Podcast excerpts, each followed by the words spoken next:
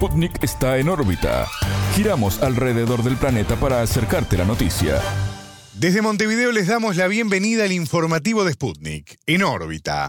Los saludan Alejandra Patrona y Martín González. Es un gusto recibirlos. Nuestros títulos ya están en órbita. Comienza en órbita.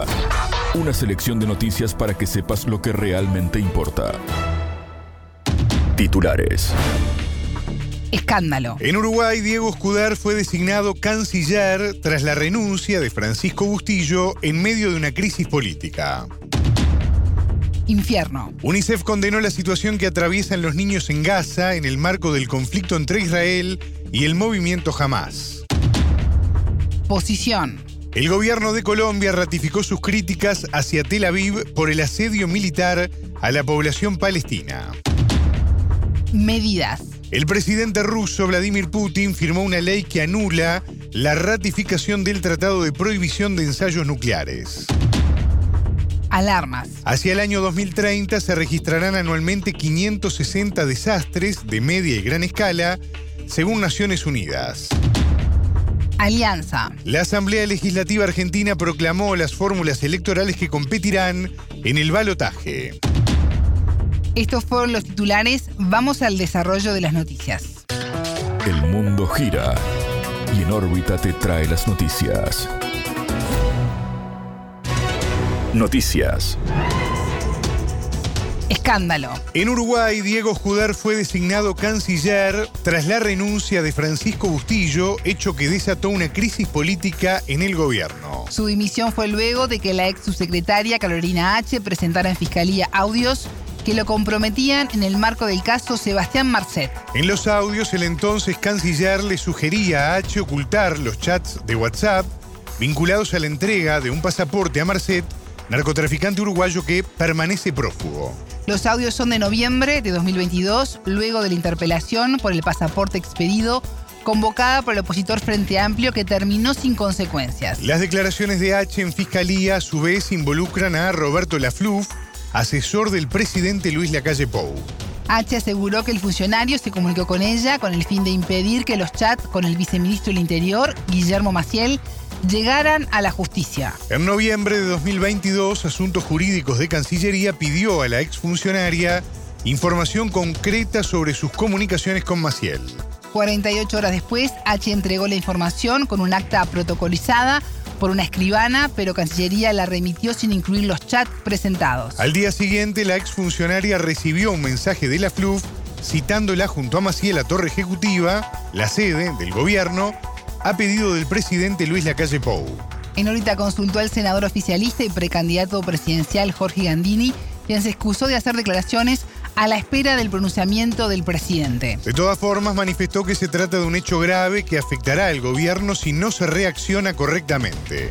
También conversamos con la senadora del opositor Frente Amplio, Lilian Quechichian, quien lamentó la constatación de una mentira planificada por parte del gobierno se confirma no solamente que le mintieron al Parlamento, sino que planificaron la mentira. Es decir, aparece hoy que en esa reunión en donde el gobierno planificó la interpelación, acordaron no hablar de los chats.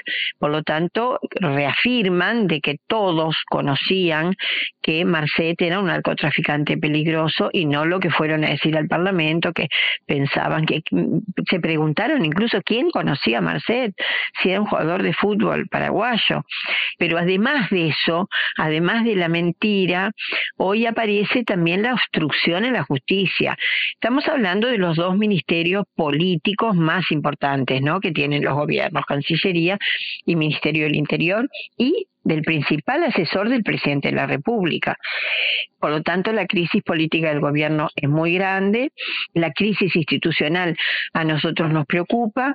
Hoy escuchaba una reflexión que me pareció interesante, que no era más grave porque el Frente Amplio se ha comportado con mucha cautela, este, muy, muy medido, sin dejar de cumplir su función. Para que Chichane el elemento clave a contestar por parte del Ejecutivo es el motivo de expedir el pasaporte a un delincuente. Y aquí, en este caso también, este, falta la respuesta a una gran pregunta que es por qué el gobierno, sabiendo que Marcet era un narcotraficante peligroso, le entregó en forma express un pasaporte que hace que hoy ande libre en el mundo. Eso eh, requiere, va a requerir muchas acciones de nuestra parte, pero te diría que la primera nuestra, la que estamos requiriendo en forma urgente, es que el presidente baje el avión y dé la cara y se haga cargo de esta situación que es de una gravedad inusitada. La senadora expresó confianza en el accionar de la justicia y señaló que, desde el Frente Amplio, esperan que el presidente dé la cara para analizar nuevas acciones. Nosotros ayer fuimos claros que para nosotros ayer mismo habría que haber destituido, bueno, a Bustillo, que finalmente él renunció, este, nosotros creemos que hubiera merecido ser destituido, a la cúpula del Ministerio del Interior y al asesor del presidente. Porque más allá de lo que la gente pueda opinar, este, cualquiera que haya estado en el Estado, yo fui ministra, y en el Ministerio no había reuniones que yo no conociera. Es decir, la agenda este, de un ministerio, o en este caso de la torre ejecutiva, el número uno la conoce, por lo tanto, es muy difícil que se haga una reunión en la torre, en el piso 11 de la torre ejecutiva, con el principal asesor del presidente y el presidente no supiera. Los pasos nuestros, la, bancada está reunida en forma permanente, está esperando la palabra del presidente, que ha tenido una habilidad muy grande ante todo este perlado de desastres que han sucedido, de parecer quedar como separado. Yo creo que se terminó ese tiempo, que ante este hecho va a tener que dar la cara, va a tener que hacerse cargo y va a tener que decir qué opina de, una situación mm, eh, realmente grave y compleja para el prestigio del Uruguay. Escuchábamos a Lilian Quechichian, senadora del opositor Frente Amplio de Uruguay. Infierno. UNICEF condenó la situación que atraviesan los niños en Gaza y criticó a Israel y al movimiento palestino Hamas. De acuerdo con el Fondo de las Naciones Unidas para la Infancia, los niños en Gaza enfrentan una catástrofe. Incluso las guerras tienen reglas. Los niños mueren a un ritmo alarmante y se les niegan sus derechos básicos, destaca el comunicado. Los hospitales y las escuelas deben estar protegidos de los bombardeos y no deben utilizarse con fines militares conforme con el derecho internacional humanitario, agrega el texto. Este jueves 2, las fuerzas de defensa de Israel informaron que el combustible será transferido con supervisión a los hospitales en Gaza. Tel Aviv acusa a Hamas de utilizar el recurso para sus actividades terroristas. El Ministerio de Salud de la Franja de Gaza informó de más de 9.000 muertos por los ataques de Israel, entre ellos más de 3.760 niños y 2.300 mujeres. UNICEF describió los bombardeos en el campo de refugiados de Jabalia el 31 de octubre y el 1 de noviembre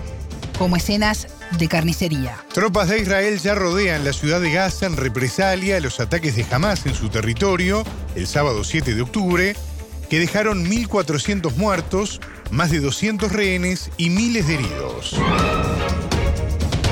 Cruces. El gobierno de Colombia ratificó sus críticas al accionar de Israel en la franja de Gaza y denunció la desatención del derecho internacional humanitario. La administración de Gustavo Petro así respondió al llamado de Tel Aviv a condenar las acciones del movimiento palestino Hamas en el contexto de conflicto armado. En diálogo con En órbita, el periodista Camilo Rueda Navarro agregó que Colombia insiste en la necesidad de instalar una conferencia internacional de paz. El llamado de Israel fue además para Chile, dado que junto con Colombia decidieron llamar a consulta a sus embajadores en el país judío. La Cancillería israelí asimismo advirtió a ambas naciones latinoamericanas a no alinearse con Venezuela e Irán en apoyo al terrorismo de Hamas. El gobierno colombiano, a través de un comunicado de la Cancillería, ha informado que llamó a consultas a la embajadora en Tel Aviv, Margarita Manjarres, en un, un comunicado en el que se refiere a una situación intolerable en el que critica las acciones de las fuerzas de seguridad israelíes en Gaza. El gobierno colombiano critica que se hayan causado más de 8.000 víctimas, que se haya desatendido el derecho internacional humanitario. A la vez, el gobierno colombiano reitera la propuesta de convocar una conferencia internacional de paz para que se permita una convivencia pacífica entre los pueblos de Israel y Palestina. Este, esta postura se une a la del gobierno chileno que también llamó a consultas a su embajada y al gobierno boliviano que eh, rompió relaciones con el Estado de Israel por la escalada de violencia que viene prendiendo en la franja de Gaza. Rueda Navarro se refirió a las posibilidades de que Colombia siga los pasos de Bolivia de romper relaciones con Israel. El periodista recordó que pocos días atrás el presidente Petro sostuvo que si Israel no detiene la masacre del pueblo palestino, no podemos estar allí. El presidente Petro, si bien se reunió con el embajador de Israel en Colombia, él mismo ha expresado que si es necesario romper relaciones con Israel, las rompería por cuanto él considera inaceptable e intolerable que se cometa este genocidio contra el pueblo palestino que ha cobrado más de 8.000 víctimas. Eh, Gustavo Petro ha llamado a que se respete el derecho internacional humanitario y a que se respeten las zonas de alta población civil que vienen siendo atacadas desde el 7 de octubre en Palestina. Eh, Petro no se ha guardado sus opiniones con respecto a la situación y eh, algunos le han criticado esta postura que de todas formas Petro rechaza las actuaciones tanto del grupo Hamas como del Estado israelí en cuanto violan los derechos humanos y el derecho internacional humanitario. En tanto, Sputnik consultó a Freddy Mamani, vicecanciller de Bolivia. El jerarca reafirmó que la decisión de haber roto relaciones con Israel es un acto claro de solidaridad con Palestina. Mamani rechazó en nombre del gobierno los intentos injerencistas de Tel Aviv sobre su derecho soberano de política exterior. Para el gobierno del Estado Provincial de Bolivia, la decisión que ha tomado en relación al tema de la ruptura de nuestras relaciones diplomáticas, de romper las relaciones diplomáticas, es un acto de solidaridad eh, con el pueblo palestino en la franja de Gaza. Eh, consideramos que eh, hay una masacre, un genocidio eh, a nuestros hermanos eh, eh, palestinos, no solamente desde, este, este último conflicto, sino data este conflicto histórico. Y de esa manera el gobierno del Estado Plurinacional de Bolivia rechaza de manera contundente las declaraciones del portavoz del Ministerio, del Ministerio de Israelí de Relaciones Exteriores que ha emitido el día de ayer producto de, anuncio de nuestro país. Desde todo punto de vista son inadmisibles las insinuaciones del gobierno de Israel eh, eh, en esa declaración como respuesta a la determinación soberana del Estado Nacional de Bolivia de romper las relaciones diplomáticas con ese país. Eh, desde luego Bolivia expresa su profunda preocupación por los violentos hechos ocurridos desde el 7 de octubre eh, ya ah, han perdido más de 8.500 uh, eh, más de 8.500 uh, personas han perdido la vida y en ese sentido hacemos un llamado a la paz, el respeto a los derechos humanos, en el marco de la Carta de Naciones Unidas, la Declaración Universal de los Derechos Humanos, el derecho internacional y en este caso en particular el derecho internacional humanitario. Escuchábamos a Freddy Mamani, vicecanciller de Bolivia, y antes al periodista colombiano Camilo Rueda Navarro medidas. El presidente ruso Vladimir Putin firmó una ley que anula la ratificación del Tratado de Prohibición de Ensayos Nucleares. Rusia suscribió el llamado TPCN el 24 de septiembre de 1996 y lo ratificó el 30 de junio del año 2000. El tratado prohíbe los ensayos con armas nucleares. Sin embargo, nunca entró en vigor debido a que potencias como Estados Unidos y China no lo ratificaron. Otras naciones con esa misma postura son Corea del Norte, Egipto, India, Irán, Israel y Pakistán. En cambio, fue ratificado por 178 países, incluidas las potencias nucleares Francia y Reino Unido. En octubre, Putin mencionó la posibilidad de la toma de su actual decisión y citó como ejemplo que Estados Unidos nunca llegó a ratificar el tratado. Ese mes el proyecto de ley para revocar el tratado fue aprobado por el Parlamento ruso. A juicio de funcionarios de ese país de alto rango, pese a tomar esta postura, no hay intención de reanudar pruebas nucleares a menos de que Estados Unidos lo haga primero. Alarmas. Naciones Unidas comunicó que hacia el año 2030 se registrarán anualmente 560 desastres de media y gran escala. Según la Organización Meteorológica Mundial, OMM, el calor extremo será la principal causa de la excesiva mortalidad. El informe resalta que las consecuencias del calor extremo se subestiman porque tal mortalidad puede superar 30 veces los indicadores hoy registrados. En el periodo 2000-2019 la mortalidad por el calor, según estimaciones, fue de unas 489 mil personas al año. Sobre todo fue alta en Asia, un 45%, y en Europa un 36%. En este último continente, calor extremo en el verano de 2022 mató a más de 60 mil personas en 35 países, precisó la OMM. Otro problema son las olas de calor al agravar la contaminación del aire. Este fenómeno es responsable de 7 millones de muertes prematuras cada año y es la cuarta causa de muerte por factor de riesgo para la salud. En tanto, el Programa de Naciones Unidas para el Medio Ambiente denunció que la financiación para la adaptación climática cayó un 15% en 2021. El actual déficit de financiación hoy se estima entre 194 mil millones y 366 mil millones de dólares anuales, indicó el organismo. Esta realidad demuestra que la lucha contra el calentamiento global se encuentra estancada, destacó el organismo. Alianza. La Asamblea Legislativa Argentina proclamó este jueves 2 las fórmulas electorales a competir en el balotaje del domingo 19 de noviembre. Se trata de un acto formal regido por el Código Electoral, a partir del cual se abre un plazo de cinco días para que los postulantes confirmen su participación en los comicios. Según una encuesta de la consultora Suban Córdoba, la dupla oficialista Sergio Massa Agustín Rossi tiene 45,4% de apoyo. Mientras que la fórmula de La Libertad Avanza, compuesta por Javier Milei y Victoria Villarroel, alcanza el 43,1%. Otro sondeo de la encuestadora Inteligencia Analítica coloca a Milei por encima del actual ministro de Economía. El aspirante libertario cosecha el 52,5% de los votos afirmativos frente al 47,5. La Libertad Avanza se encuentra en crisis interna luego de la alianza con el expresidente Mauricio Macri de cara al balotaje. Un grupo de 12 parlamentarios se alejó del sector por considerar que el acuerdo con Macri es un límite moral e ideológico. En los últimos días la figura de Macri cobró mayor protagonismo en la campaña al brindar varias entrevistas a favor del aspirante Milei. El apoyo se explicitó tras la elección del 22 de octubre, cuando Patricia Bullrich, candidata de la coalición Juntos por el Cambio, liderada por Macri, quedó en tercer lugar. El politólogo argentino Julio Aguirre dijo a Sputnik que el respaldo de Macri se entiende por la enorme volatilidad organizacional de los partidos argentinos desde hace 20 años sobre todo a, la, digamos, a los mecanismos o a la, a la, falta de mecanismos de organización y de circulación de las élites en esta dinámica de coaliciones que tiene la Argentina.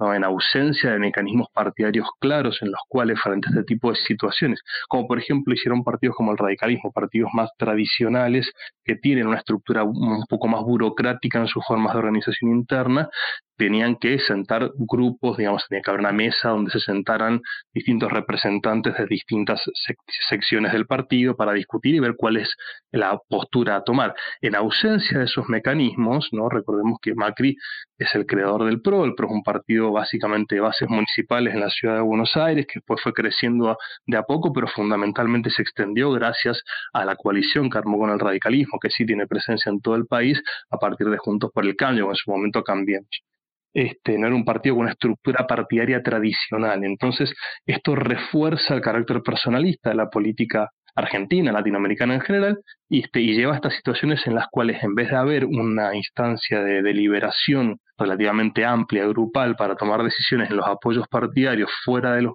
una vez quedados fuera de la competencia, los líderes hablan y esto es lo que ha generado todo el revuelo que generó ¿no?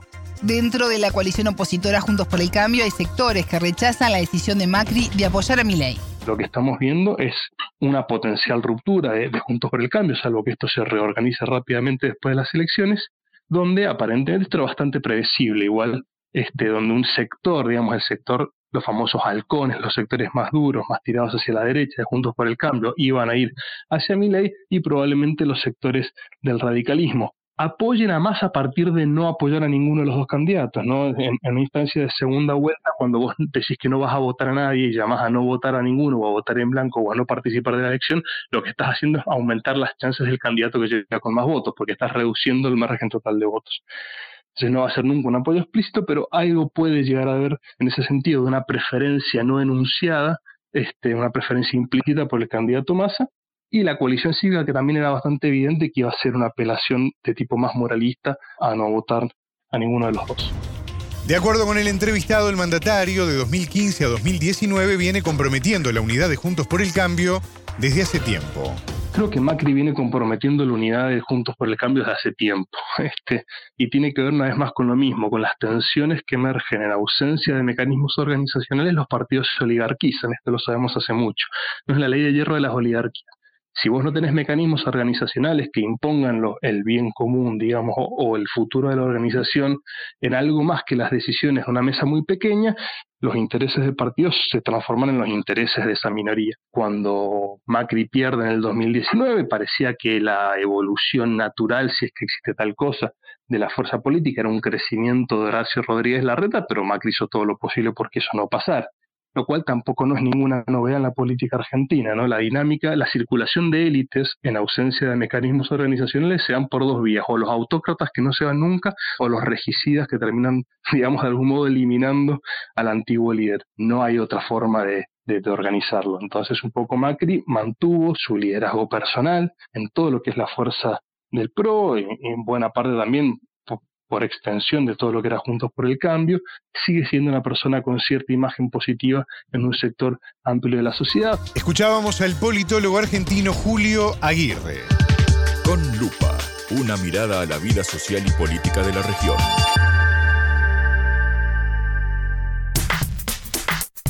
Seguimos en órbita y estamos en los estudios de Sputnik aquí en Montevideo, donde nos vamos a ir a conectar directamente con Cuba, con La Habana para conversar con la corresponsal de Sputnik allí en ese país, Danay Galetti. ¿Cómo estás, Danay? El gusto grande de saludarte. Sí, Martín, un abrazo para ti, para quienes escuchan la radio de Sputnik a esta hora y sobre todo para hablar de un tema tan emblemático para nuestro país como son los 75 años del Ballet Nacional de Cuba y todas las conmemoraciones que han acontecido por estos días. Te abrazo y bueno, a presentar el tema que nos corresponde hoy. Danay, qué gusto recibirte. El Ballet Nacional de Cuba es una de las compañías más reconocidas a nivel mundial. Eh, ha sido una referencia en estos 75 años para bailarines y para el público, esto es indiscutible. Pero contanos un poco de su historia, ¿cómo se fundó? Sí, esta compañía fue fundada el 28 de octubre de 1948. ¿Te imaginas la historia que tiene? Fue fundada por Fernando, Alberto y Alicia Alonso, los dos primeros hermanos, y Alicia, en este caso, esposa de Fernando. Estuvo dirigida primero por el maestro Fernando Alonso y luego por la maestra Ramona de Sáenz. En este caso es la escuela, la Escuela Nacional de Ballet desde finales de 1960 y hasta el presente. Esta academia forma a los profesores de esa especialidad en la isla, a los integrantes del Ballet Nacional de Cuba y también del Ballet de Camagüey en el centro oeste del país y a profesionales de América Europa. La compañía, el Ballet Nacional de Cuba, está dirigido entonces por Biensay Valdés y fue declarado Patrimonio Cultural de la Nación en el año 2018. En estos 75 años, la compañía acumula la puesta en escena de más de 780 obras de 212 coreógrafos. Así que acumula también una inmensa historia, sobre todo porque el ballet siempre ha sido desde 1959 un arte muy asequible al pueblo. Antes era solo de, algunas élites, pero ahora es, eh, es una manifestación que, que puedes disfrutar en cualquier escenario, en cualquier teatro eh, del país. Danay, ¿hubo festejos especiales por este 75 aniversario? Sí, como no, Martín, hasta el 28 de octubre hubo funciones especiales con un programa eh, que abarcó coreografías nacionales y clásicos como son Don Quijote y Giselle. Esto fue también un homenaje a esas piezas icónicas dentro de la compañía y a, por supuesto, la figura de Alicia Alonso. Además del elenco estable y los primeros bailarines del Ballet Nacional de Cuba, también hubo invitados especiales nacionales y extranjeros. Danay, a propósito de los primeros bailarines, conversaste con la primera bailarina, Gretel Morejón. ¿Cómo estuvo esa charla? Sí, Ale, Gretel eh, fue primera bailarina o es primera bailarina desde el año 2016 y eh, relató a Sputnik cómo empezó en la danza casi por azar. Dice que un vecino la vio eh, por la calle caminando y le dijo que tenía figura de bailarina y bueno, que también estaba en ese momento preparando muchachas para entrar a la escuela. Ella solo confiesa que había visto ballet por la televisión y que nunca había ido al teatro. Y que bueno, sí conocía a Alicia porque hasta en aquella época los niños eh, la tenían como un referente.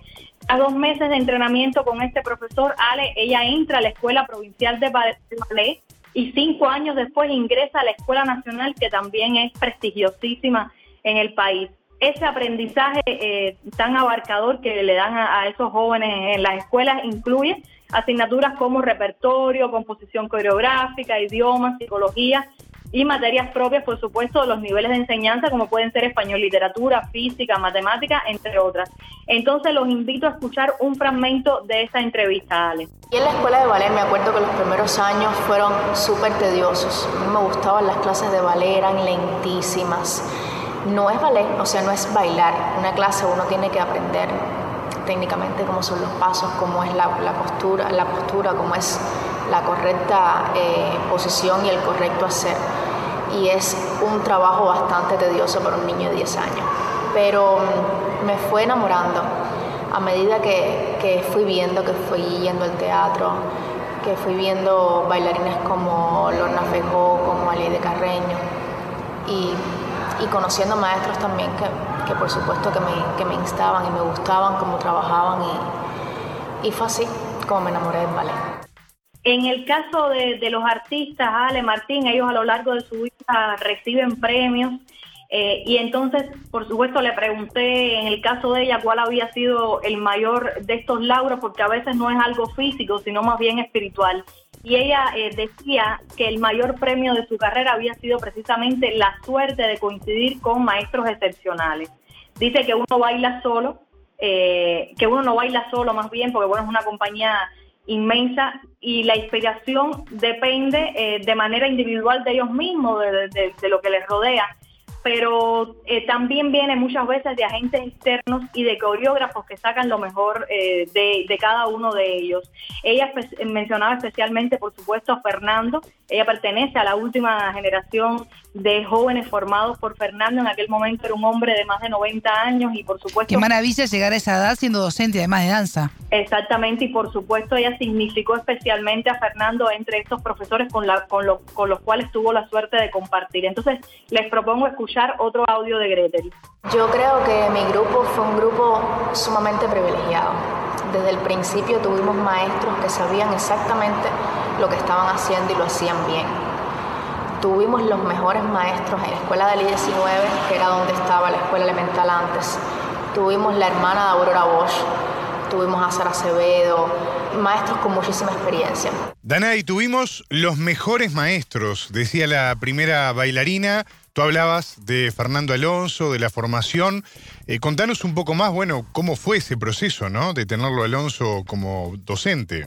Exactamente. Gretel, ya les decía, forma parte de esta última generación formada por Fernando junto a otros bailarines también de prestigio nacional e internacional como Dani Hernández, como Marlene Fuerte, como eh, Eli Regina Hernández, que es una coreógrafa muy reconocida en el país. Fernando Alonso nació en La Habana, y murió en el 2013. Estudió ballet con profesores rusos y debutó en 1937 como bailarín en la compañía Morkin Ballet e integró en los años siguientes el American Ballet Caravan y el American Ballet Theatre. Además, fue fundador del Ballet Nacional de Cuba, como ya hemos dicho, junto a Alicia y a su hermano Alberto. Y dirigió esta compañía hasta el año 1975, cuando instituye, o sea, funda el Ballet de Camagüey, que también es, uno de los más afamados en el país y con numerosos reconocimientos a nivel internacional y estuvo al frente de este ballet hasta el año 92. Luego aceptó las direcciones de la Compañía de Danza Nacional de México y del Ballet de Monterrey en ese mismo país. El maestro eh, fue merecedor del Premio Nacional de la Danza de Cuba y del Benoit de la Danza en Rusia, que trasciende como, eh, o sea, este es uno de los premios más reconocidos en Rusia, se dice que es el Oscar dentro de la danza, y el maestro trasciende además como el artífice de la metodología de la escuela cubana a partir de eh, las cinco academias que estaban en ese momento fortalecidas cuando ellos deciden fundar la escuela y fundar la compañía, que fueron las compañías francesas, rusa, italiana, danesa e inglesa. Pero eh, lo que caracteriza y también en conversación no solo con Gretel, sino con otras bailarinas dentro de la compañía. Lo que caracteriza esta formación eh, del bailarín cubano es la emoción, la peculiaridad y la expresividad propia eh, de nosotros, ¿no? De nosotros los cubanos. Eh, el maestro Fernando llevó esta forma peculiar de enseñar a Bélgica, China, Canadá, Colombia, Venezuela. Llegó a ser vicepresidente del jurado del concurso internacional de ballet de Moscú, entonces la Unión Soviética, y juez en los de Varna, Bulgaria y Nueva York, Estados Unidos. No obstante, nunca dejó de supervisar la enseñanza del ballet en su país y prueba de ello es esta generación, eh, estas generaciones de bailarines formados por él y en especial, bueno, Gretel nuestra entrevistada de hoy. Vamos a escuchar otra parte de este testimonio. Me recuerdo que yo de niña no sabía muy bien quién era él, pero era como una persona eh, con mucha luz y con la cual tú no la puedes dejar de mirar porque hay algo que te atrapa. Eh, ya fuera su, su, gusto por la vida o, su, o el amor que tenía cuando de verdad nos estaba eh, corrigiendo algo, pero uno tenía que atenderlo muy fijamente era como un imán. Después me di cuenta quién era Fernando Alonso. Y después a medida que fuimos creciendo, bajo su compañía también, la admiración fue mayor. Veía la vida a través del ballet. Dana y Galetti, te queremos agradecer muchísimo estos minutos aquí en, en, órbita porque realmente hemos aprendido mucho de esta historia maravillosa y de la cultura también que se respira ya con el, con el ballet. Vamos a recordar también que están disponibles fotos, videos en la web. Hay un artículo también que tú redactaste para que quienes nos están escuchando puedan profundizar un poco más en esta historia. Un fuerte abrazo. Exacto, Martín, un abrazo entonces para ustedes y les devuelvo la señal ahí al estudio de Spugni y bueno, un saludo también extensivo a quienes escuchan a esta hora un programa tan interesante para hablar entre otras peculiaridades, entre otros temas sobre Cuba. Hasta aquí en órbita. Pueden escucharnos en vivo todos los días a las 18 horas de México, 21 de Montevideo y a las 0 GMT por sputniknews.lat. En órbita.